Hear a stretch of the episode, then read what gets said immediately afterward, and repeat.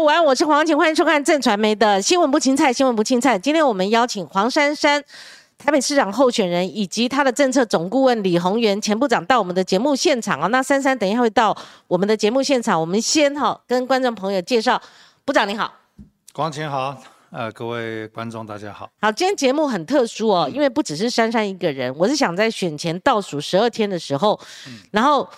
我们深谈攸关台北市市民权益的公共政策，因为我们看到这次选举负面选举的这个阴阴影存在哈。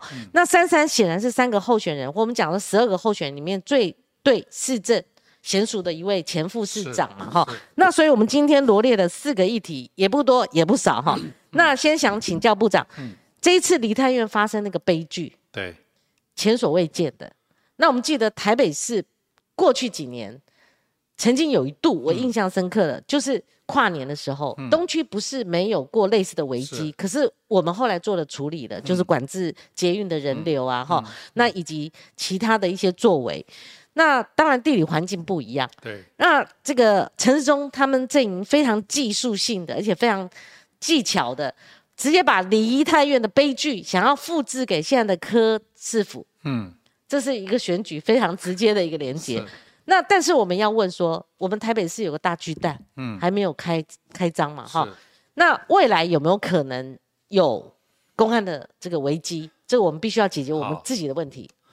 我想大型的群众聚会，嗯，都非常可能发生，嗯，像梨泰院这样的。一个状况，其实在美国，在国外，一个大型的运动活动，因为火灾，因为枪响，因为什么，很容易就会造成。对，所以在办一个大型活动，尤其像我们跨年，嗯，其实我每次对跨年，我都会捏一把冷汗，因为这么多人聚集在这里。对，那你里面要是有个有心分子，或是一个不小心，一个什么样的状况，所有人要同时往外跑的时候，那个踩踏是。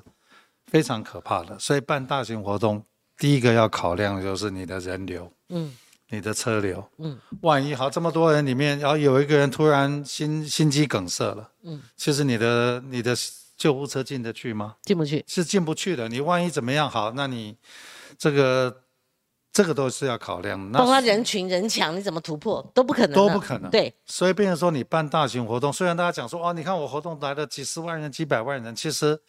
我觉得我不太赞成办这样的活动。说实在的，当然热闹是一件事情，可是你要考虑到参加的人，尤其都是年轻人，甚至很多是是小孩子，他们对碰到这种问题，不要说他没办法应变，碰到我我也没办法应变。那台北市，包括我们全台湾是很难禁绝的，因为从我们有烟火文化的时候开始，对，有跨年看烟火，然后有演唱会，电视又直播，你很难了。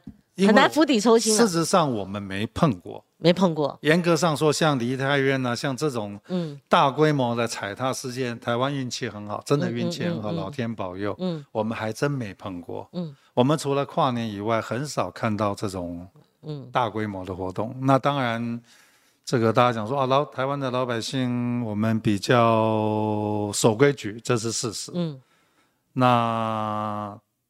你说，因为这样，我们这样状况就不会发生，嗯嗯，所以是不太可能。哈，嗯，万一好，就像跨年，我们办了一个这么多几十个人，在几十万人、二三十万人在这个地方发生一个问题，就要考验什么？嗯，你指挥官的智慧啊。对，所以你指挥官砰一下说。发生问题了，我马上要派救护车进去，我马上要把什么样疏散？你要用什么样的语言把讯息传达给民众，然后不会造成大量的恐慌？今天我们看到梨泰院，他后来有一个警官 警员呐，对，他在现场，他在没有拿到大声公，已经没有时间去拿大声公的情况之下，他一己之力，嗯，可是很难昭告奏之嘛，对啊，哦，那就是说这个是一个呃。软体的部分，这个就是你办这个活动的时候，你的指挥官你要把这些东西都考量进去。指挥官应该是台北市长还是台北市警局局长？指你说是跨年了，跨年一定是市长，一定是市长。可是你的前线指挥官是市警局局长，或是指派某一个副市长嘛？对，你一定要把要把所有的 scenario 都要定出来，然后你就要开始有各式各样的兵器推演。哇，是万一万一发生怎么样，人要怎么样从哪边疏散？你有捷运没有捷运？你在这个东区这么大，你在哪一个角落发生什么问题？你的情况都要模拟出来。那你平常就要写什么呢？我们叫做演习计划。嗯。平常就要写演习计划，你第一线的人是做什么动作，第二线人做什么动作，消防队做什么动作，这个这个救难的人做什么动作，警察做什么动作，其实是有第一线、第二线、第三线，你所有的逻辑都要很清楚。那疏散出来人要往哪里去，伤患要哪哪里去，这个其实这个东西就叫做指挥官该干的事情。假如所有东西，我现在听到很多人讲说我们要照标准作业程序，嗯，告诉你，你。标准作业程序只能处理百分之七十，嗯，随时在每天都在发生的事情。对，指挥官就要这解决那百分之三十不在标准作业程序的状况底下，你指挥官要该干什么？嗯，这才是你该做。好，部长这样，嗯，不管是演唱会在市府前面。哦，那整个那个广场是开放性的。对。那如果就大巨蛋，哦，那更大巨蛋选址，我们说实在，我们不妨也谈谈当初谁也是决策的错误啊？选址选在那里。大巨蛋哈。对。根本不应该选在那里。对。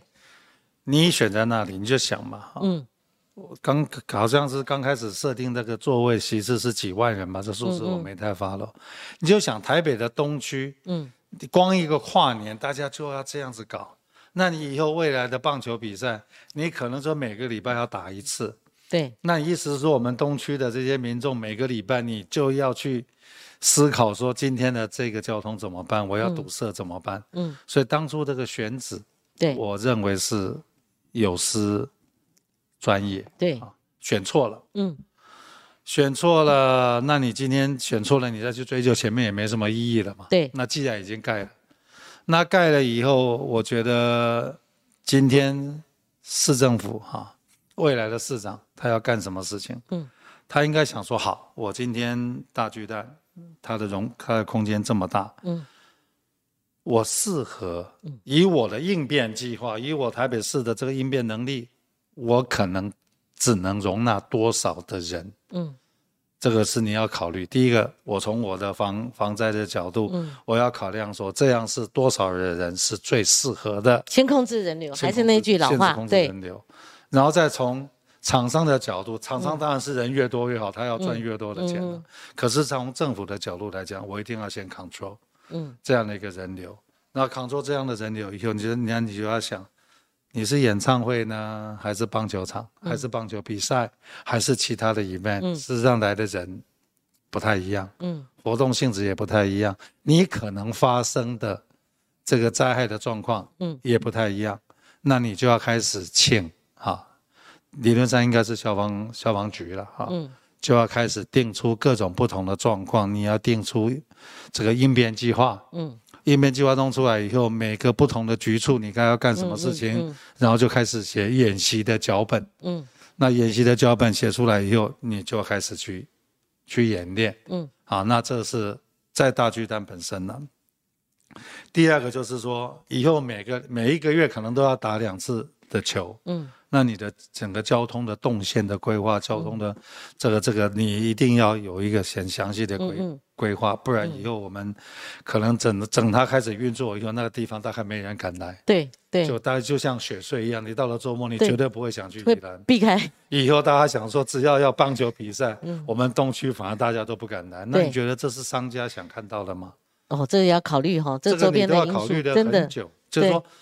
你以以后只要变成经常性的活动，第一个你的动线，你车子要停哪里？嗯，我们原原原则上，嗯，不鼓励大家把车开进来。嗯，那你不理不鼓励把他他他的车开进来，其实那附近的这个捷运状况应该都还算友善呢。对对，还算好。嗯，那你你在这个车流人流，嗯你在这周遭你就要考虑好了，然后你可能。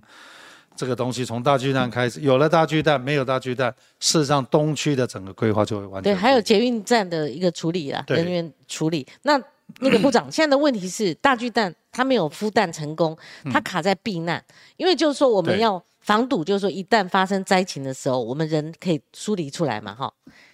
当初消防嗯疏散，对，就是当初卡它的一个很重要的。原因嘛。其实当初柯市长他一刚当选，他就把这个大巨蛋化成他的重点了。他事实上他是那时候有请我去谈的，我那时候跟他举个例子，我说你是外科医生，我给你举个例子哈，病人在开刀，已经开到快要开完了，对，然后呢，我突然说，哎呦，前面我们诊断错误了，我们先停下来。先去开开这个会诊，会诊完以后我再来开刀。我说当然不是嘛，赶快先把它缝起来，嗯，然后再来诊断，诊断完以后看怎么该怎么修补，再怎么修补嘛。其实你当初让他赶快完工，完工完以后，事实上你要让远雄，你要卡他太多了。我只要使用执照不给你，我建造不给我这个所有的执照不给你，事实上你完工也没有用。嗯。所以这里面其实当初会拖这么久，其实有在执行面上其实有很多讨论的嗯嗯空间呢。那你给他什么建议？因为现在内政部卡在就是说避难层，那以前是说放在一楼，后来是现在远雄放在 B one，嗯，他们后来没有规定说一定要设设限说要放在地上层，所以你 你你给珊珊什么建议处理大巨蛋？我给他的建议应该是就是说。刚刚我刚刚讲的那些疏散计划，当然这些市政府一定要做的嘛。第二个，你真的要找专家。嗯。你真的要跟第一个要跟永雄谈，台北市政府谈，要跟专家谈。永雄希望在 B one，当然是他从他的商业考量嘛。嗯。从安全考量，也许我们觉得在这个一楼啊是比较好的。嗯。那你今天就说，从我的角度，从你的角度，那。我们从专业的角度来看，嗯，你听听这些消防专家、这些避难专家、这些有实战经验的人，嗯，他觉得应该要放在哪里？嗯，我觉得这个东西都是要沟通的啦。那这个花敬群他选前有插花了哈，他提到是说台北市政府护航，护航什么是护航远雄的防灾避难电脑模拟，就说公安的问题一直。在这个议题上居高不下，嗯，一直没办法尘埃落定嘛，哦，那就是说你有跟珊珊，你们在讨论过程当当中，因为您过去做过内政部长，嗯，可以做个桥梁，不是说一定要你去，呃，这个协调现在的呃执政党，而是说你给他什么建议，是说可以化解中央跟地方他们的旗舰，还有远雄什么，还有内政部还那另外还有一个第三公正单位什么驻都中心等等这些环节。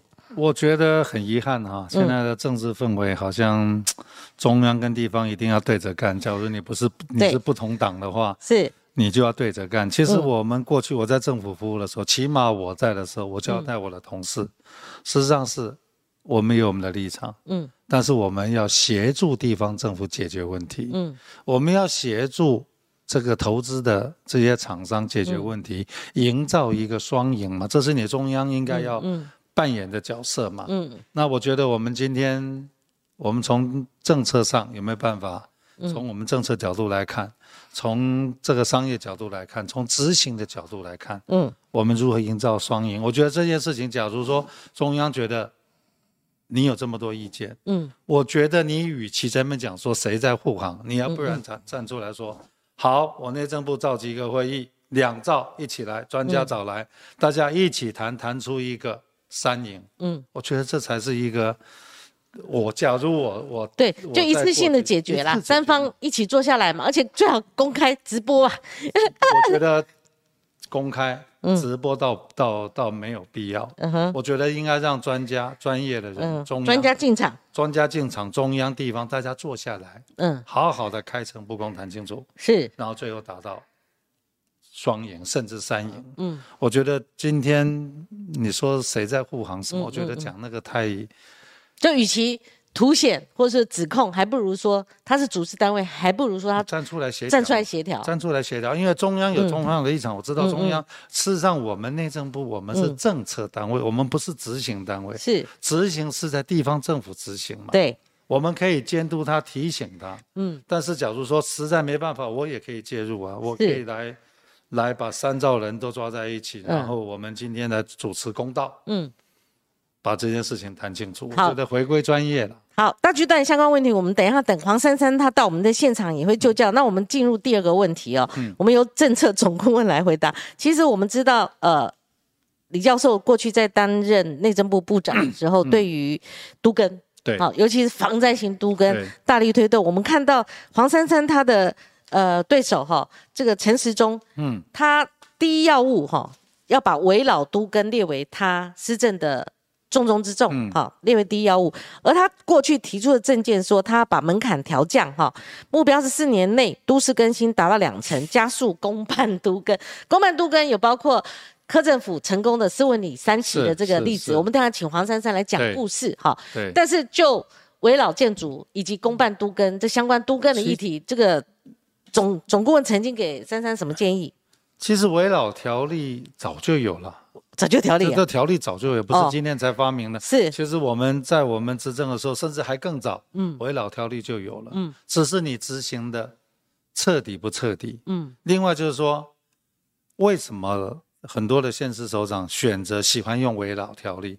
因为围老条例很简单，就是一动，嗯。领领导给公了后，你就可以做了，这相对容易，大家都危险的，呃，它又是相相对容易。对，可是为什么要谈防灾型都更？就像我陪黄珊珊去、去一个非常老旧的市场哈，嗯，新闻市场吗？啊，就是在嗯，候车站那那哦，OK，另外的对对对，根本不要说不要说消防车，连那个大概就是巷子就这么宽，有的嗯。地方巷子就这么宽，然后很多的建筑物都是我看到很多的墙都还是日据时代留下来，日据时代哇，还卖光地当了哈，对。啊黑那黑秀楚，你黑怕黑家的不要到赛嗯里去。嗯嗯。那你说在这地方你要推围老，嗯，我觉得当然你要有动愿意弄，可是可是防灾型都更非常重要是整个街廓，嗯。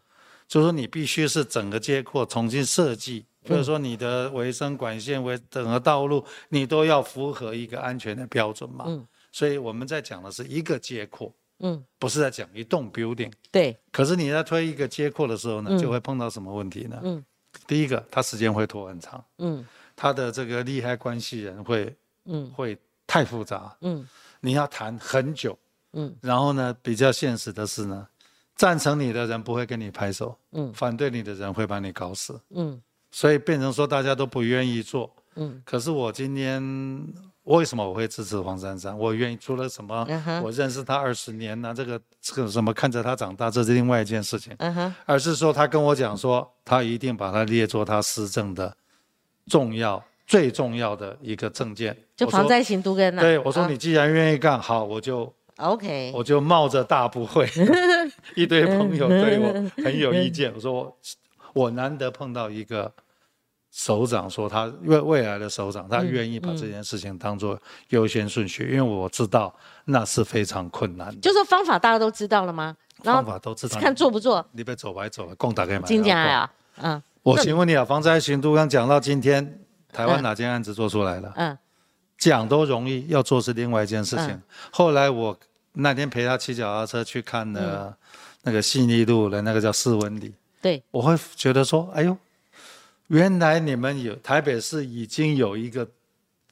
我觉得是非常成功的案例，因为不是说我看它很漂亮，而是我问了当地的里长，嗯中间是什么过程，问了住在里面的人，对。这怎样的过程，我它有一期、二期、三期，成功的是三期，因为其他有关系到产权复杂的，对嗯，那起码有一个成功的案例。对，但是我跟珊珊讲说，嗯，你们台北市我能看到目前最大的问题是什么？对，事实上做的很好，perfect，嗯，可是啊都没有在宣传，我靠，让我们在那里里走，金家，这才就是是第一次讲斯文里，就他们的居民上来，我说什么是斯文里啊？对啊，就是说你们都不宣传，啊，事实上做的非常好。其实我必须坦白讲，我还蛮感动的。嗯我看到我在二零一三年的我的政策，嗯，结果台北市政府有做出一个成功的案例，就是斯文里嘛，做出来了。相会在斯文里，对，OK，啊，然后我比较我比较这个诧异的是，连我这么关心嗯。防灾型都更的人，嗯。我都不知道你们做了一个案例。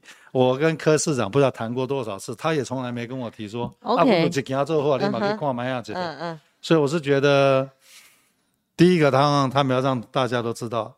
他们曾经，他们不是曾已经做了一个成功的案例，嗯嗯嗯他们现在正在谈一期跟二期。嗯，事实上，三期做完以后，一期、二期就知道。那还有一个是速度，因为实在是太慢了，所以二三十年的问题，在期，辩论台上面，人家就攻了，就说二十三、二三十年前，他我我有本事，我我上去我就可以弄，有那么简容易吗？我告诉你，一点都不容易。嗯，所以他已经做出一个成功的案例，我都觉得非常佩服。嗯，然后他愿意再继续往前推啊，这个，所以我跟很多的这个听众也好，朋友也好，说我今天支持他，我会督促他，嗯，我会监督他，就是他有成功的案例了，而且信为。呃，整宅他有去谈成，对，所以谈成是什么意思？谈成就是说大家都愿意来做了，我们。就是说，他一直强调他是无缝接轨，对，就是说他不是新手上路，嗯，他一上来以后，事实上大部分的同事都还在位置上面，嗯，他就继续往前走就好。就说他还没有当选，还没有上任，他就已经有个信为整宅，可能成为他任内的政绩了，就这样，他不用花时间了，不用去磨合。哦，OK，就说你一个新的首长上来啊，你要开始找人事，你要开始那个你的同事要习惯你的文化，这一搞就两年去了。对，那那需不需要都跟特工队呢？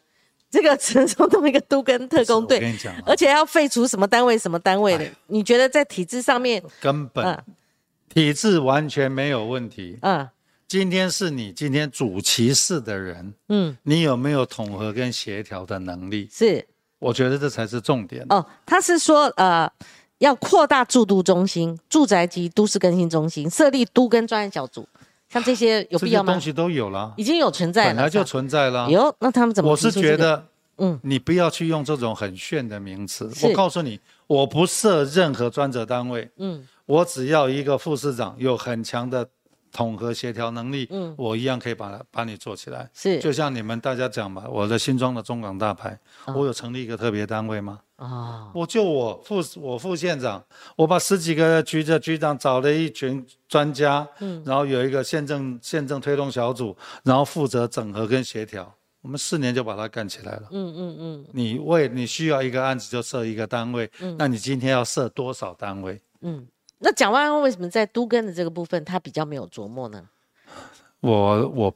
那我就你有去跟他谈过吗？他来跟我谈过，我把他谈过，我把跟黄珊珊讲的每一句话，几乎一百分之百都告诉他，因为我因为他还到底是晚辈嘛，他来请教我，我就跟他讲说，假如是我建议，我说我也真的坦白告诉他，嗯，我怎么告诉黄珊珊的，嗯，我就怎么告诉你，嗯，今天你当选，你愿意做。我也觉得这是一件好的事情。好，那在这个呃陈总嘴巴里面，好像柯师傅什么都没做，或者是说眼见斯文岭有成功的案例，但他还是批评是几乎等于零，这二三十年的老问题，你觉得？我觉得陈之有理吗？那他上去呢？他上去呢会碰到什么问题？我觉得看人家做事都很容易了。对，我只能告诉你，真的非常不容易。嗯嗯，我没有看过。就是说，起码像台北市这样有成功案例的县市，嗯，起码我没看到了。是好，我们请珊珊进到我们节目现场。好，珊珊，我刚刚跟这个李宏源前部长有谈到两个问题哈，一个是对手阵营陈志忠阵营，他们很技巧性的把发生在南韩的梨泰院的悲剧，直接等同于大巨蛋，好，那把大巨蛋的公安问题放得很大。那针对这个，其实刚刚部长从大范围跟我们讲了，包括周边的交通啊，也要顾虑到捷运站呐，哈，还有怎么指挥官现场指导。你先帮我们完整的讲，就是说大巨蛋卡在哪里，它有没有公安问题，会不会等于梨泰院第二？大巨蛋在原来的所谓的容留人数从十三万，最后是降到五五九八三三，所以它已经在容留人数上面做了非常非常彻底的减少。对，这是第一点。第二个。所有的逃生避难都经过五年的停工，经过了层层的审查，现在在做最后的一次变更设计，也中央也已经有条件通过了。嗯，所以如果有公安的问题，那他干嘛有条件通过呢？嗯嗯。所以重点在于说，不用再鱼目混珠了。嗯，大家他们不是都说明年就要让他们施工？完营运吗？哦，现在又来扯什么公安问题？哦，选前正头。对，梨泰院的事情是在小的巷弄里面踩死人。对，大巨蛋是一个大的，而且它我们的所有逃生避难，它是一个空旷的地方，而且所有的避难空间全部都是经过层层审查的。嗯，所以这种故意哈要去把它框在一起，实在是有点就是鱼目混珠。对，第一个就是碰到事情不想着要怎么样去做。SOP 从八仙乐园开始，台北市就定了自治条例的哦，所有的大型活动全部都要经过相关的审查。所以我觉得这当时是故意又要把大巨蛋的公安问题再拉出来讲一次。我觉得，呃，那你就不要有条件通过啊，那表示说它很危险，你不要通过啊。嗯你现在卡蛋就算了，然后又来鬼扯，我觉得就是一直 鬼扯。是对，重点在于说大巨蛋的营运没有人会放水，谁敢放水？嗯，第二个。这个程序里面的所有的卡关，如果柯文哲没有停工那五年，那才真叫放水，那才是大放水。国民党时期什么都不看，图说上来出来完全不看，施工的时候连监督都没监督，一出来发现完全他原来图跟他施工的完全不一样，才叫他停工，按照这个图修正之后才可以来复工。国民党的弊案，柯文哲来善后，现在是民进党的卡关。那有没有所谓台北市政府护航远雄，包括这个防灾避难电脑模拟，还有就是说配合远雄拒绝提供？排烟测试计划，这前台北市都发局长林周明所提出来这两件事情，林周明局长讲的都是在之前都已经完成审查完毕了。哦，他现在在讲五年前的事情。哦，这这五年大家是做，大家并没有放水啊。那台建中也审查过了，民党政府审的。对，那现在又来扯这个干嘛呢？对，那现在问题是卡在中央内政部过啦，有条件通过啦，一年半，那现在卡一年半摆在那边不不理你，不理你啊，然后跟你说六个问题，后来你再跟他讲了，他就给你六十个问题。是，现在看要眼前眼看要选举撑不住了，又给你有条件通过，然后现在又来说你有问题，哈，那你到底要干嘛？你有什么问题就说清楚。现在已经让他又继续有条件通过了，那到明年又要让他营运了，没有人会放手。现在我看你在电视辩论会上是保证呃大巨蛋的。公共安全不是保证，是他有按照程序来审查。对，如果中间有放水才有问题嘛。是，但是重点不要是现在就说他现在的公安有人放水，谁敢放水，全部都是经过你审查过的。那你觉得刚刚部长他有个建议哦，这一次性解决，就由内政部、台北市政府，然后邀请专家，大家一次性解决，就差这个动作嘛？其实市场已经等在那边打开，是不是？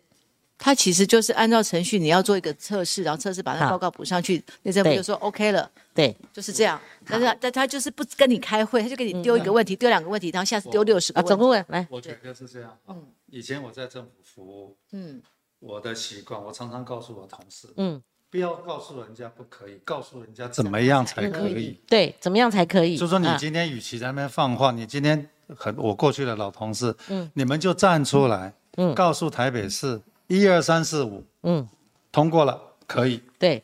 啊，不是在那边讲说一下你丢出来，你要说不可以，我觉得这样不好。是为了台北市民，为了国家，这都不是一件好事。好，珊珊，我们进入这个都根的议题哈。就陈松他很早就说什么成立什么都根特工队啊，他什么第一要务啊。好，说实在，那刚刚部长有一个建议，我觉得蛮好。他说他跟那个柯市长聊了很多次，其实台北市已经落实他在二零一三年他在内政部长任内的时候他的一个梦想。哦，成为一个真正的理想，然后成为真正一个梦想之都了，就是斯文里第三期的已经有一个成功公办都根，公办都根了哈。那就是说，不管是防灾型都根、公办都根，或者像都市更新啊，把围老建筑要处理，我们台北市是全台湾是围老建筑最多的，甚至高达我看那个数字不是我们通过的都跟也是全国也是全国最高的哈。那就是说，围老也是全国最多。在这个议题上面，我们先来听听，因为他觉得斯文里他。他连他自己都不知道，李宏源说他连他自己都不知道。哇，你们已经弄成了。他说你。另外那个信维整宅，其实也也你去也化解了。对，他说这些他都不知道，你们少于宣传。那包括斯文里故事，我是上次有一次访问你的时候，我才知道哇，什么斯文里啊？你要不要先跟我们建构一下斯文里？斯文里是在马英九时代就说要改建的。对，然后因为一直谈不成，嗯，当然就是没有没有，就是变成是因为它很小，六六平八平，跟现在的信维市宅跟那个水源二三期是一样，叫做整宅，那时候叫做整宅。那其实台北市先撇开这些。老旧的地方，台北市的都根没有少过。嗯，台北市的都根，我当议员二十几年，我都处理过几十件的都根。一般民间的都根是很频繁的。嗯，现在是这种很老旧的才是问题，才需要解决。是是是，台北市的都根没有停下来，我不知道他在讲什么。哦，这连我们都会有错觉。所以他讲的叫做整整宅整宅整宅，你有看到常常有水源二三期每天拿个牌子支持黄珊珊有没有？哦有有，也是谈了二十年。嗯，我去帮他们解决，让他们。达到百分之九十，现在公办都跟进来已经送案了。嗯，第二个是新闻市场，新闻市场我去的时候已经八成多了。接下来我们把这个程序弄完之后，它既然也九成了。嗯，所以它也会进入。只有整宅才需要特别的协助。嗯，一般的民间的都跟他们谈成雨后春笋般的，你看到台北市到处都在听到没有都根，跟所以不要把斯文里公办都根不要把台北市的都根变成好像都没有做，我觉得对这是很差劲的是。第二个，台北市通过的都根数量跟围绕整宅的通过的数量是全台北、全台湾最多的。嗯所以我们现在很多你看到大街小巷，其实很多房子都在改建。嗯嗯那第三个是接下来的都根，因为大家最困难的是什么？一般你家的是五楼公寓的，因为你的只有二二五的容积率，所以你加上去，你的三十平会变二十平，你就不想都跟。我们现在要解决的是这个问题。嗯，刚刚讲的斯文里，斯文里是因为它非常小，然后我们因为用这样的话，我政府用政策进去帮他公办都跟，我分回来一百多户的公社宅。我现在一百多户的社宅给一般的人来住，然后每个人又分到一间房子，嗯，这是一个完完美的方案，就是我让你盖高，但是我政府有回馈，嗯嗯然后你能够回，否则你不会把你的土地试出来嘛，嗯，你不会换新房子，你一定不会来，所以对重点是公办都跟要把公益放在里面，是要把容积率拉高之后，这些相关的所以更新资的红利是政府。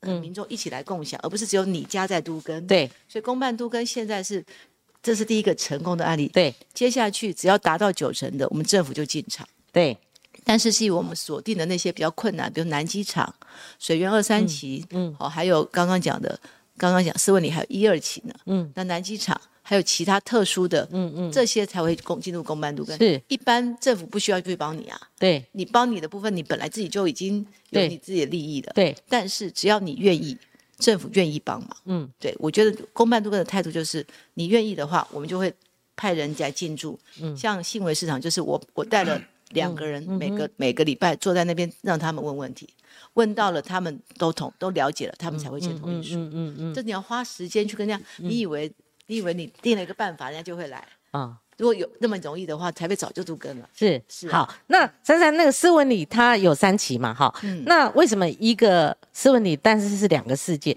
就是说三期他走过最困难的关卡是什么？那可以反射到一二期现在卡在那边，其实重点就是每一个每一户的状况不一样，嗯，然后里面有很多人可能还有继承啊，爸爸妈妈不在了，小孩子同意不同意的意见一大堆。嗯第二就是它的整合的难度，你为什么要到九成？嗯一开始他就是观望嘛，所有的人都一样，都在观望。哎，他成了，我才想说我我愿意。嗯所以我，我们现在包括为什么后来水月二三级会成，新闻市场会成，全部请他们去斯文里参观。对对，我也看了影片，看完之后，他才说对哦，原来是这样。尤其那种上梁的时候，是还有那个民众真的到他的呃那个新宅去看的时候，你每个人多，你你你你你只有六平的房子，你觉得你更新会分到几平？现在他们分到十几平，很开心，很开。心呐，对啊，就，然后斯文里那个水源二三期，我用了一个新的中央规定的方嗯法，就是我们天通常都跟的天花板是百分之五十，嗯。嗯，后来有一条都跟条例中央修订六十五条之后，你一万平方米，就是你基地很大，你可以拿到百分之一百，嗯。嗯，台北市政府用这样的方式给他百分之一百，但是你要回馈我一个老人院，我要有一个住宿型长照机构，他他们愿意，哦。所以我刚刚讲都跟红利要全民共享。都跟红利你们要把东西分回给我政府，嗯嗯嗯我政府去照顾老人家，那你们的、你们才能够得到这个补，你不能平白无故加容积啊。是是。所以因为这样子，所以他们每一个人可能多一个房间，是，他们愿意花这个钱来做这个事情，对，但这个案子才会成功。嗯，不是说你哦，你给他容积率，他就会成功，你还让他解决他的问题，嗯嗯。解决他未来的担心，他也担心他负担负负负担得起，嗯。而不是说你你给他单纯给他，都跟没有那么容易。他已经早就跳脱，现在陈世忠他在谈了二十年的蜗牛学部部的所谓的纸上谈兵阶段，你们已经有实物了嘛？他的，意思是说，我只要成立一个办公室，你就会一年通通过一年就会通过多少件？对不起对对对，没有人来申请这，样子。没有人来申请，你通过什么？OK，好，那现在我们做个小结哦。就虽然社宅台北市也第一啦，哈，对，你不能说单挑说啊，你们社宅怎么样？其实你放眼全国，它有个表，我上去过好几次。第二个，台北市老屋哈，老屋比例我是引用那个一呃这个这个杂志的哈，他说比例是七十一点九八。虽然你说台北市都更对台北市都更算是快的哈，是件数也是最多的，但是我们发展的早。对我的小结是，那怎么样再怎么样说，把这个比例降下。台北的把速度加快对速度要加快。第一个就是部长给我的建议，也是我对我自己当民意代表当二十对几年最大的困扰，就是为什么大家不都跟？他住在一楼，他有店面，他有租金，对这是第一个。第二，他住在五楼，他有顶顶楼加盖，他有面，他有使用面积，他不想独耕。第三个就是他可能他自己有他自己的困境，嗯，他老人家，我们上次碰到的案子都是老人家，老人家他他已经八十了。你跟我多租跟五年后的房子，我都看不到了。嗯，那我住在我的小老公寓就好了。嗯，所以我们现在才要做防灾新都跟的中继宅。我旁边盖一个中继宅，你真的没有地方去，因为老人家租不到房子。对，老人家一间房子，你捧着现金都没有房东要租给你。对，我们把老人家先搬过来中继宅。嗯，你住好之后更新完再搬回去。嗯，这样的中期住宅才会引起大家愿意。嗯，上次有一个案子是一个九十五岁的阿妈。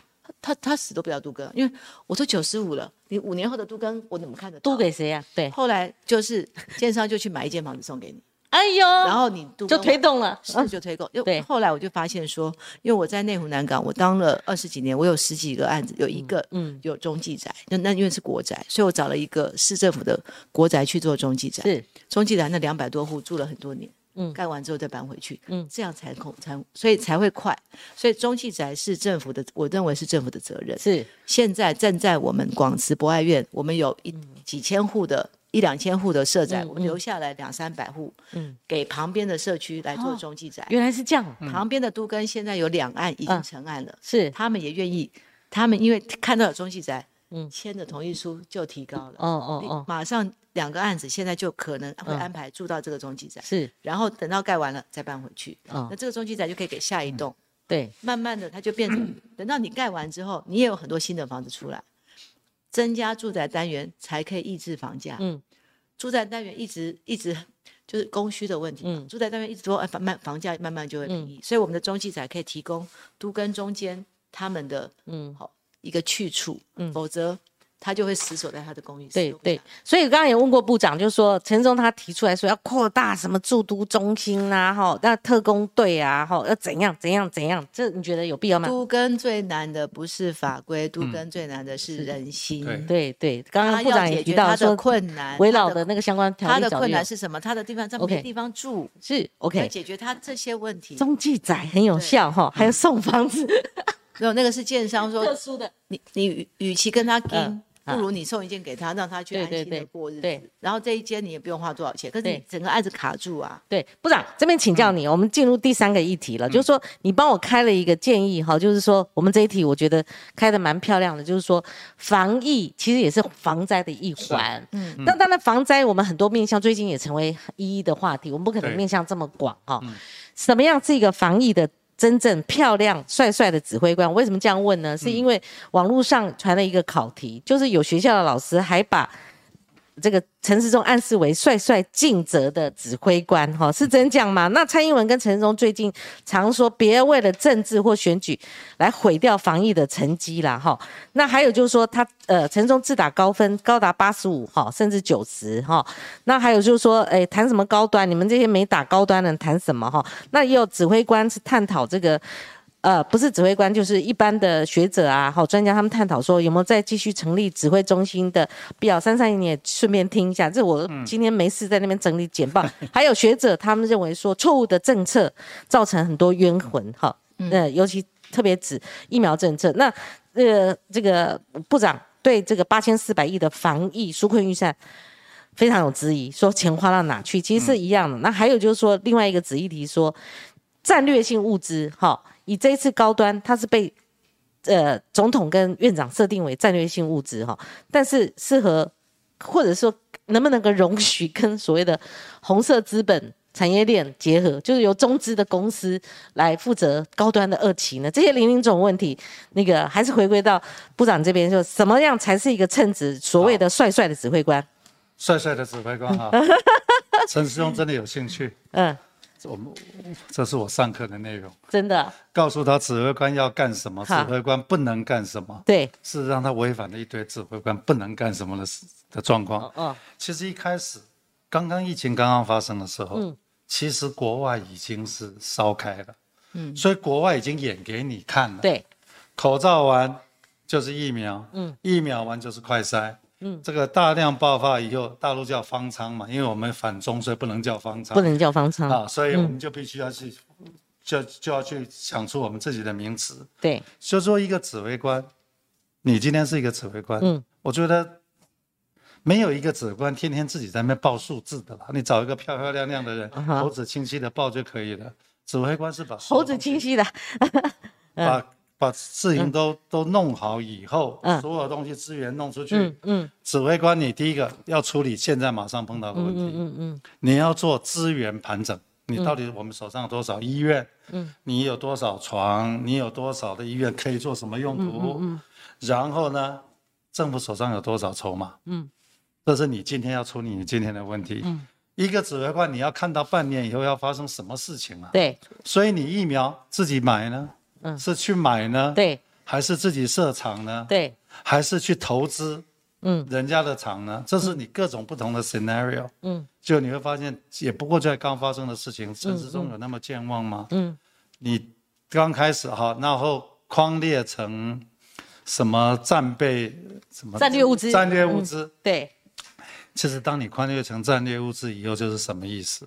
嗯就就说你民间你都不可以没有用。自己自己来买卖，你全部在控制我的控，就都在我的政府掌控里面。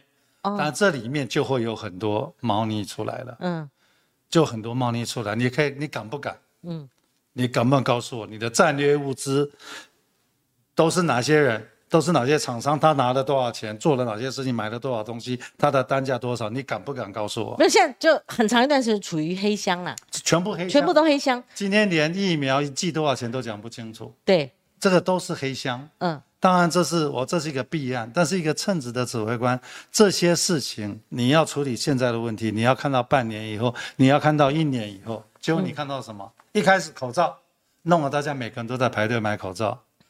我那时候就提醒他，我说我们的民政系统，事实上我们的里长、村里领长是很很厉害的的。你只要透过我们的系统，我就帮你发出去了，你干嘛叫大家站着跑到那边去群聚呢？对好，那口罩一开始的，那第二个疫苗就开始扯高端，对，东扯西扯，最后是他也没有挡，大家心知肚明嘛。嗯，最后慈济、郭台铭出来才才才有了个才有这些东西。嗯。然后下一个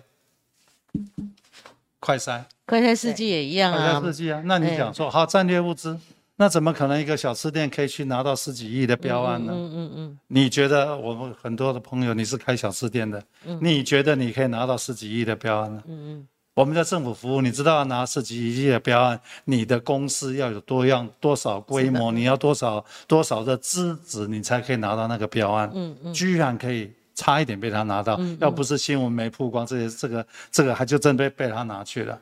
所以一个指挥官其实还有一个指挥官非常重要的是，你不可以被媒体主导，你要有你的主见。嗯，你不可以对为了你的政政治的色彩，你的资源是错置的。嗯，最后你会发现，他的整个指挥官，你敢告诉我，你给民绿色执政跟非非绿色执政，你觉得你有很公平在做这件事情吗？完全不公平，甚至连采访的发球权都不公平。一他是就他在同温层转，他完全犯了所有指挥官最大的忌讳。嗯他基本上他是在替政治服务，然后好的八千多亿，各位各位八千四百亿了，八千多亿是多少钱？你们知道吗？什么概？念呢？八千多亿可以做多少事情？你知道吗是？是，就八千多亿，今天弄了半天，我们现在还还还今年疫情都还没过，每天还是几万。部长，我问你两个议题啊，因为你过去在内阁成员里面待过，对呃，第一大部内政部长，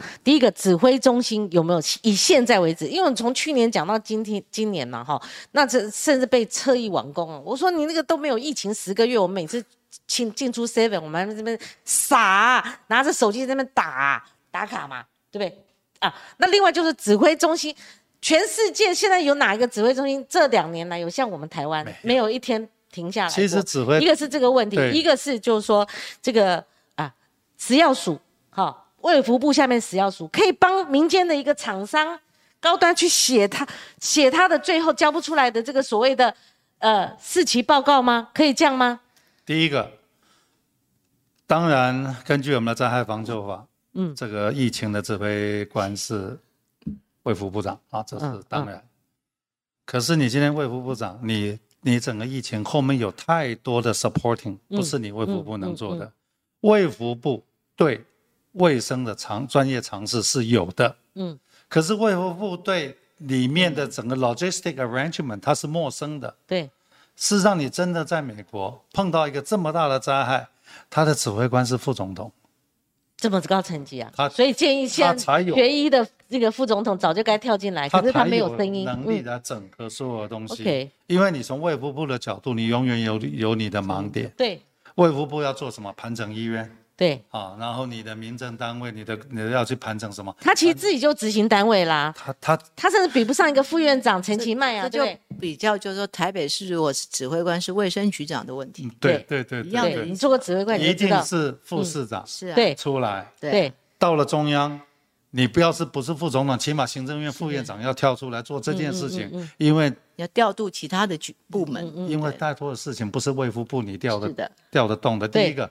我告诉你，太多业务要卫福部长是不懂的。嗯，事实上里面我们国军的资源也没有好好用，我的我的民政的资源你都没有好好用。对，学校的资源，学校的资源你也没有哇那么广哈，所以他基本上是一个完全不称职、不不合格的指挥官嗯哼，你这样下评，那指挥中心呃，即问即答，指挥中心有存在必要吗？应该是这样子的，像我们，你有一级开设、二级开设、有三级开设，对不对？对，真的是。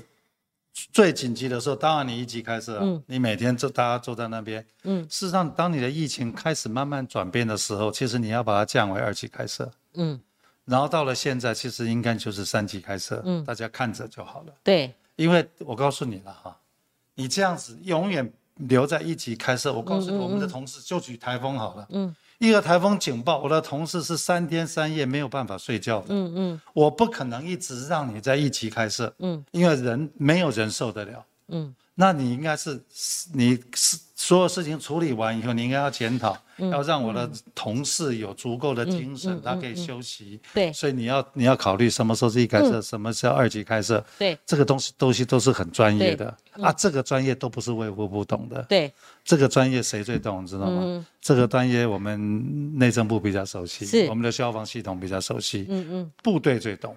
嗯，事实上防防灾就是部队作战。对对，防灾讲的真正的防灾，不管任何灾害，真正的重点就是英文叫做 logistic arrangement。嗯，你的人力、你的物力、你的资源的调配，然后你的伤患对要后送，后送到哪里去？你的资源的整个盘整，事实上最适合。像美国为什么一个重大灾灾情一定是国民兵出来？对，因为部队是最最懂得这样的一个逻辑。嗯嗯嗯嗯好，同样问题，像珊珊，你最有名的，像最近被 谈论的，就是说你在电视辩论会上被谈到有没有挡疫苗，一公博，你瞪了他六秒钟，六秒钟。当然，你做副市长任内，其实你毕生可能印象最深刻的、最值得回忆的，就是防灾防疫的那段期间嘛，哈。是啊。那所以你帮我们看，就是我同样的问题要请教你，嗯。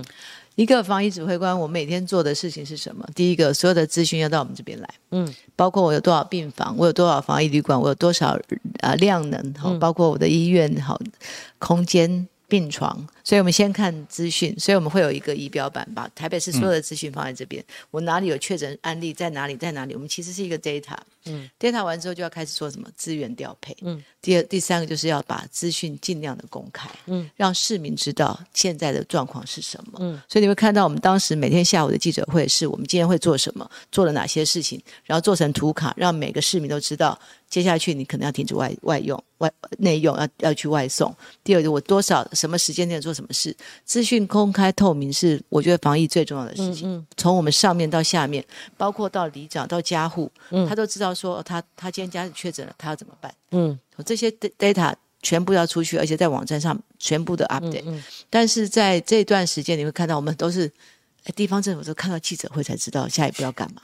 嗯，也就是我们都是一定要等嘛。我们跟民众一样，我们知道的时间跟民众知道的时间是一样的。你不是应该先告诉我们，我们来执行所有的命令吗？对。所以资讯公开透明这件事情，我觉得就是他甚至可以我说，哎，那个不是十四天吗？他改成十加四，前一天跟我们说，第二天叫我们做。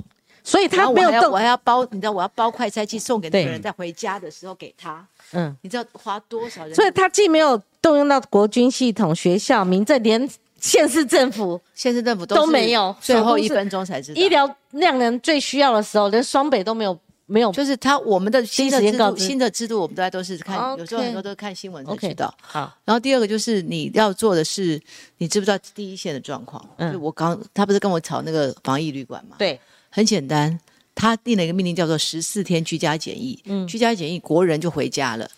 所有的那时候外国观光客还有，全部都住在旅馆里面。他一说十四天居家检疫，正常的旅馆都吓死了，嗯全部把人丢出来。我每天晚上收人啊，人球。在我去年去年的时候，我是哎，应该是两年前，快这个快三年，防疫旅馆是怎么来的？被发明出来。我每 天接人球，对藏在一个小旅馆，一个、两个、三个，我凑了八十个，真的受不了。第二，不不知道怎么照顾啊，嗯哼，谁会照顾？我们那时候就是一个一个 SOP 自己写出来，我们跟旅馆商量，然后做出来之后，嗯由我们联合医院的专家进去看，说怎么样分流动线，定出来以后，公开给全国的人，全国的县市政府大家可以抄，嗯。中央也拿去抄了嘛。抄完之后，因为防疫旅馆的名字是我取的，嗯。我说那就叫防疫旅馆 A，防疫旅馆 B，我只有两家嘛，嗯然后后来他们就说什么剽窃，他们都他说剽窃，你很生气吗？对啊，他辩论会做成这样，他辩论会收回去了，不然我收回去就真的告他了哈。要告他了。是啊，是啊，所以重点是在于说，像这种就是你只下一个命令，你完全没有想到配套，嗯你完全没有想到人家要怎么执行。这件事情是我们在台北是不可能做的，我一定是我亲自去 run 一次，run 一次，比如说我要成立区警关怀中心，我们那时候爆量。那个健康服务中心已经受不了了，嗯我们把区公所所有公务人员叫进来，嗯大家一起帮忙关怀、打电话什么乱七八糟，我要亲自去六十二个区，我一个一间一间去告诉他们怎么做，嗯大家把 SOP 弄好，大家一起坐下来，每一天检讨开会。嗯，你不是丢一个命令出来，哎，你们就要给我做这个。嗯，指挥官做什么？做沟通协调。你没有沟通，没有协调，怎么让人家把事情做好？嗯嗯那最重要是你要应变。嗯比如说，当天发生了，比如说我们为什么去做了剥皮疗？当天我们的仁爱呃和平医院是有院内感染，有嗯有两个人来开，他是来开刀的，验出来他是 PCR 阳性。他如果来开刀验出来 PCR 阳性，表示他在社区里面已经有了，嗯而且绝对不是现在才有，对，所以他社区已经有了。社区有就是表示什么？扩散。嗯，我不可能再等两一个一个框列一个一个，所以为什么当天就准备？就你你当上早上十点钟决定下午四点钟开战，嗯为什么？因为要快，我没有办法等你。就像那天淮南市场发生了事情，嗯当天半夜十一点发生四十啊，我们知道十一四十一个人确诊，我们是直接进去把所有人接出来，然后把它封掉。嗯所以当陈世忠早上到我们那边来，我早就处理完了。嗯，我等到你来处理的时候，兵荒马乱的，哪有、嗯嗯哪可能做这种事？所以为什么大家说反应指挥官做的是什么？整合协调资源，反应快速。嗯那最重要是你要能够到前线来作战，嗯还可以指挥得了。好所以只是来这边开个记者会，然后就好就我就是啊指指指点点讲两句，然后就散人了。所以他们说台北市台北市没有让台没有让中央接管过任何一次，嗯全部都是我们自己来。前定指挥所是我设的，嗯王必胜来开过几次会，所有的人都是我的。嗯我的意思说，做的事情就是你的指挥官要做指挥调度，对但是请你要做有效的指挥调度，所以他而不是让帅不是帅帅的指挥官，不是让大家 不是让大家做的更累，嗯而且地方地方政府完全就是就是每天接招啦，好好每天接招要拆招啦。如如如果那个电视辩论的时间好没有那么有限，或者说你没有那么自然而发，给你充分的时间挡疫苗这件事情，你要瞪他几秒。我讲了，我没有说是谁，我嗯就是说我没有办法原谅用意识形态挡住疫苗，在人民最需要疫苗的时候。那他说他没挡，你觉得呢？所以瞪他说他的意思就是我，就说，你说你没挡，嗯那那时候你为什么要说你要去什么德国原厂买呢？嗯嗯你们不是一直在说去才找了什么谢志伟啊，去德国原厂要买很多？你不知道人家是有独家代理权在大中华地区吗？我们从法律的角度，人家给了大中华地区独家代理权，就不可能原厂卖给你。你那个不是就是故意去演一出戏吗？嗯那不就是意识形态吗？那是不是你？我不知道，对也许是你们更其他的人，但是嗯谁用意识形态挡疫苗，就是大家不能原谅的那个好人。，这个议题其实大家谈了很多啊，像高端成为选前的一个系列性话题啦。那我只问一个，就是呢，现在的指挥中心从夜访一直到食药署帮他们下去写报告，我们还是环绕在这个防疫的这一个部分，防疫防灾嘛，正常吗？珊珊，你觉得呢？我觉得其实这个这个叫做流行，好流行病，然后就是，所以它其实是可以回到一般病的，它其实是流感化的嘛。流感化之后，其实叫重症通报就好了，对，不需要全面性的这样的监管，也不需要全面性的用指挥中心来操控。嗯嗯，那只要你把它降级，或者是说你把它列为所谓第五类，其实就可以这样不有对就就像流感也是重症才通报，现在是现在你为什么让它一般轻症也通报？因为你已经没有什么影响力了，所以这个就摆明了是应该说是我常说他们已经是那个陈世忠的竞选总部了。嗯对，好，那个我们这个小结一下，因为这个防疫议题真的谈很多了哈。嗯，那你是漂亮的指挥官吗？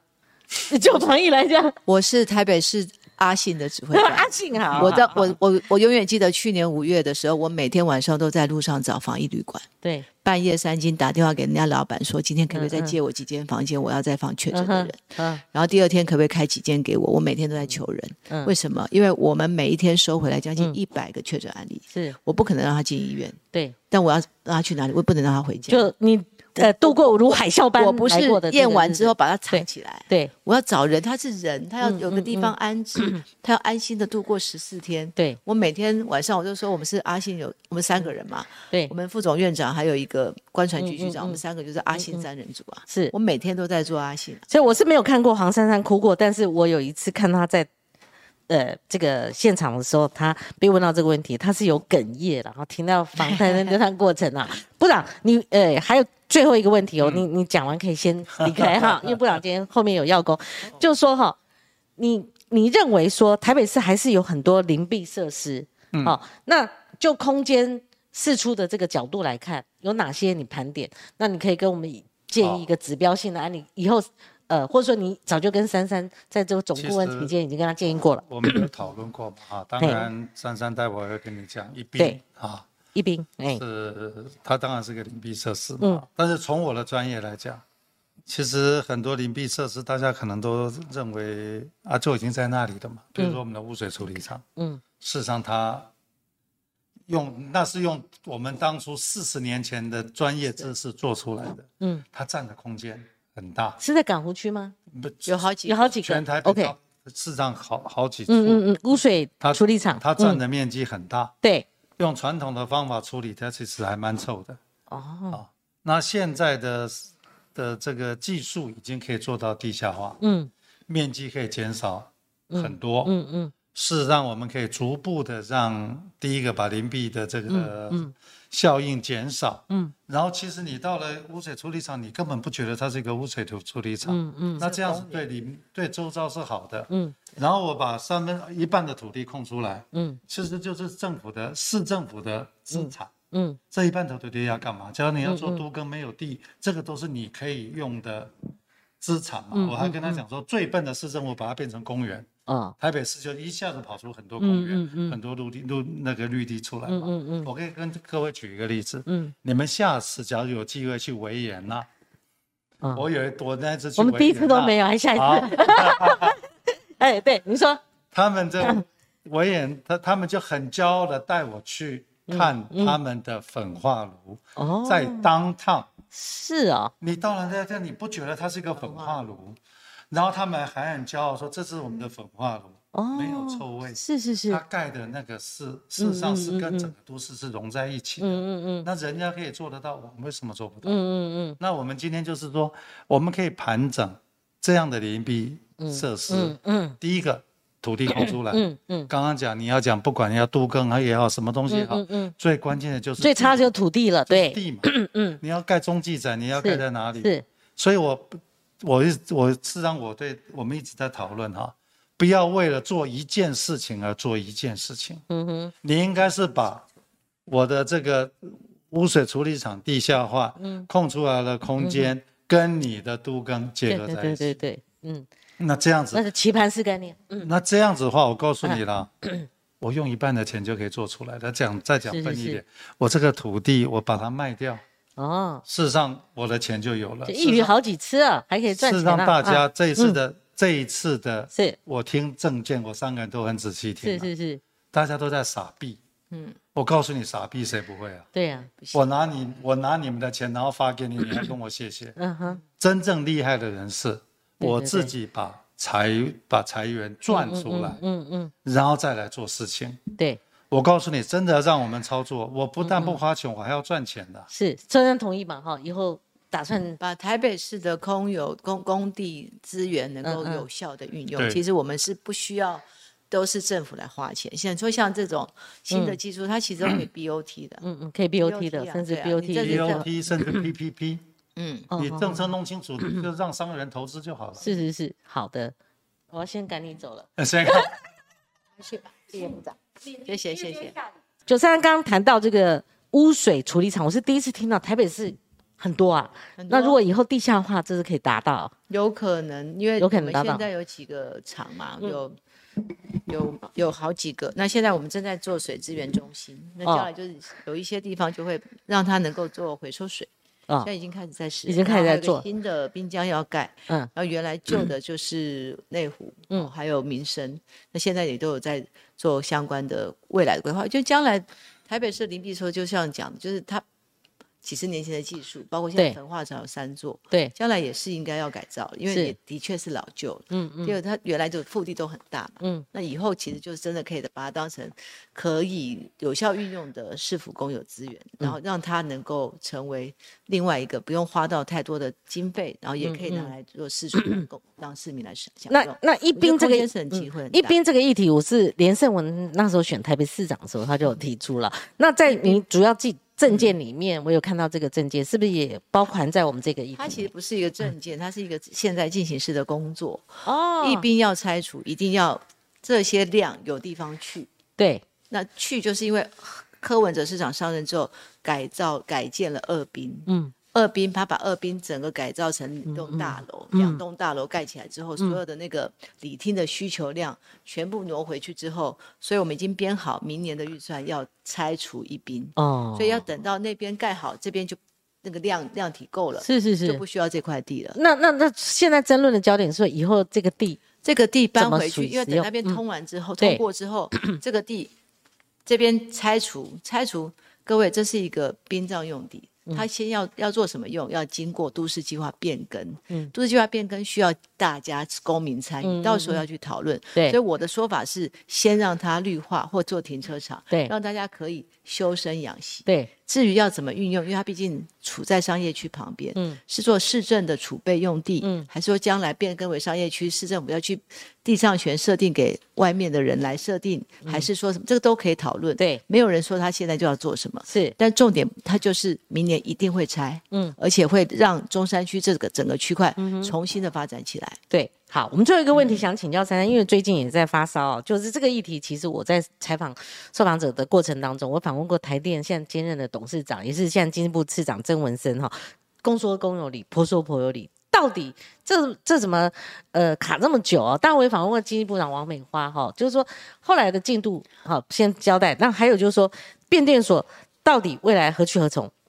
答案是这样，我先把故事讲完了哈。嗯就是我当议员二十几年，对所以他们大概这个案子在十几年前，在内湖科学园区那边就有设立一个变电所用地，对，然后后来他们其实十多年前他们就想盖，嗯。盖的时候因为旁边刚好是基和国宅，嗯。基和国宅的民众里长就出来抗议，抗得很大声，嗯。所以从马英九到郝龙斌都有帮他们找另外的地，就是你不要靠这么近，嗯。我帮你找旁边我们还有很多，当时还有当时整个内科都是草嘛，嗯政府的地就帮你，我帮你挑。现在停公车的地方，或者是靠内湖风呃污水厂比较近的地方，你就移到那个位置去，帮他们找六七块、七八块，非常多的地方都让台电去选，不要在这个位置。嗯嗯，就这个地位置是原来台电的，所以他们就坚持要在这个位置。我们帮你找了，你还不去，就不去。好就摆着。那民众抗议，郝龙斌时代就是说，那民众五分二分之一的人同意，他才要同同意他过。所以郝龙斌在任内的时候就是说，你如果没有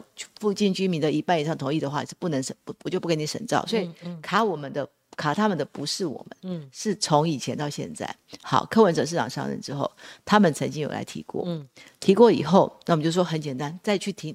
你你这么重要的事情，你还是要开地方说明会嘛。对他从一百零三年提开了一次说明会之后，到一百零七年才来。嗯，他们很急吗？嗯，他们中间急的话，应该是柯文哲市长上任一每一年都要来，每一年都要来，没有一百零七年突然来，来了之后说好，那就赶快开个说明会吧。他开了，嗯，开完之后呢，包括委立法委员啊，然后民意代表啊，全部开的时候又抗议，抗议他又停了。两年多也没动作，嗯，我到我到市政府当副长的时候，也是想说你到底要不要申请，嗯，所以后来他们现在突然间不是跳电嘛，嗯，他们就说啊，因为台台北台湾有我们电够，但是送不进台北市，嗯，是因为双湖变电所，跳电是现在进行时，嗯，双湖变电所就算你现在开始盖，嗯，要九年哎，九年啊，你现在要盖加固要九年哎，好，他们我们都我们就说好，那你要送来可以，那后来。说那这九年之前你怎么办？他说那我来盖个临时的，今年的年初才送一个说，哎，那我来盖个临时的变电所，临时变电所要多少年？要三年。嗯，临时的也要三年。今年才说他要盖临时的，三年三年。那请我问的问题是，请问这三年以前在干盖好以前，嗯，你要对台北市现在进行式的限定做什么处理？对，就影响东区。对王美花他们又开始扯说什么？又开始扯说是变电所。请问变电所？这么多年你在干嘛？嗯，你若真的这么急，你十几年前哈，你被郝龙斌那边那时候挡住了。嗯，柯文哲上任之后，你送过一次而已。嗯，然后接下来你就停了。嗯，然后你告诉我你现在很急。嗯，然后现在跟你扯说，因为是电送不进来，只是因为中湖变电所吗？嗯，错。嗯，这整件事情就是中湖变电所本来是为了什么？为了合适申请的。合适的电要拉到台北市，要到中湖变电所，没有合适的，请问这电从哪里来？嗯嗯嗯，我就不知道他们在扯什么。嗯，所以重点在于说，台电从头到尾就是说，中湖变电所这么重要。嗯，当年你为什么不换地？第二，现在你急急急急，你为什么现在才说？是选前话题嘛？你的意思是啊？选前炒作的一个话题，因为跳电了嘛。跳电，我们为什么他们没有办法回答我？因为就是因为电不够，对不对？对。我们南港整个南港东富区门户有二十二个建案，对。你看到现在都在盖，嗯，去申请合工没电。啊，跟你说只能给你五十。percent，就现在问题还要叫还要叫你签一个什么？生死状，生死状。跳电优先跳你家，嗯，企业签还是不签？就是增加的东西他们已经没办法了，没啦，嗯，大巨蛋要增加的量他也没啦，也没办法。没有啦，那这样怎么办？他会有个空窗期怎么办？所以我问的是一个是嗯。蒋万安是台北市的立法委员，嗯，问陈时中是执政党的候选人，嗯，你们要不要去问问中央台北市的限电问题怎么办？我的辩论问题是问这个，是。他就开始跟你讲说什么绿电啊、节年啊，重点是现在进行时，是。没有人要回答这个问题，嗯嗯嗯，我的问题是现在的现在就是台北市只能做两件事，第一个大家真的只能节能了，因为它没电，嗯，第二个我们可能要开始做储能的。包括绿电这些，我们其他的事情，因为你等不到它，嗯，等到它，它要三四年，嗯。第二个，它现在也没办法解决你，嗯，就是给你两手一摊。对，我们的台电是用这样的方式来对待台北市，然后告诉我你们要对台北市好。对，我实在是听不懂。嗯嗯嗯嗯，你对台北市好，你要冲过去跟台电说，赶快把东西接进来啊！用什么方法都可以接，什么方法？台电我相信，嗯，他一定有方法。嗯嗯，台电是一个。不是什么都行吗？台风来了两两分钟，呃，一天就可以把电都接好的事，他怎么可能接不到？对，其实啊，不管谁当市长，未来都会碰到这个问题，因为临时不读书，哎，就就平平常不读书，不要再扯抱佛脚，不要再扯为过去十几年，过去十几年大家都你们从来没有。让大让内湖南港的民众认为说你这个是急到不行，对，从来没有。嗯，那你就有大巨蛋怎么他说他开了三百多场说明会，他都是跑去跟两个人、三个人讲一讲，就说开了一场。嗯嗯嗯，大型的说明会一开就完蛋，然后就躲起来。嗯，然后最重要的是台电没几年，没一两年就换个董事长。嗯，你根本就没有人可以。那他他们在选前怎么敢引爆呢？如果是这样的话，想摘给你说以前我我在辩论我在辩论的时候问他们这个问题，他们两个都答不出来啊。哦，这样啊，你除了少子化就。另外，就这这个问题，这个问题辩论会的时候我问的。OK，好，其实珊珊在先，我非常感谢黄珊珊哦，因为我们轮流就发这个呃候选人来哈，珊珊还愿意在我们选前倒数十几天的时候再来谈，而且我谈的是硬话题、公共政策，我们谈。不再是政治，而是政策。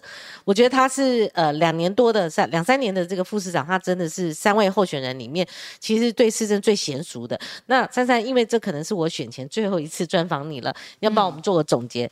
最后请教，就是说有没有信心有没有信心？就是在蓝绿归队啊，哈之 之类的这种。其实光熙我非常有信心，我觉得我相信的是市民，因为这一次我相信中间选民他其实成为一个新的版图，而且最重要是大家真的很厌烦蓝绿的恶斗。那我上次辩论会的时候讲了，我们到底要选一个，你是为了不得已去选一个平庸的人，还是要保一个政党？嗯，重点在于台北市已经八年超越蓝绿，嗯，我们。再走到蓝绿恶斗的回头路嘛？你可以去想象，这两个人回到台北市政府，所有的派系利益全部进来，然后国民党包括现在他们的市长候选人是没有能力去处理他后面的那些背后的人，那么多的以他以他自己都没有办法控制的五府千岁哈，然后你说陈时中当他所有的。防疫指挥官这些黑箱作业全部进到市政府，台北市民要吗？嗯，我觉得很简单，这是一个平庸的蓝还是仇恨的绿？嗯，你要进让他们进入台北市吗？好，这个是一个黄珊珊下的一个注脚哈。今天非常感谢黄珊珊，也祝福你，谢谢，祝福你哈。希望你有我们只希望好的结果。嗯，我们只希望伟大的台北市民，你们不是蓝的，也不是绿的，是你们都是自由的。了解，而且刚刚提到了，就是说最后决定台北市市长选举的不是蓝也不是绿，最关键的在专业上面来讲，还是那个中间选民哈。好，今天非常感谢三三，还有刚刚呃先行离席的前内政部长李宏源，我们跟观众朋友说再见啦，拜拜，拜拜。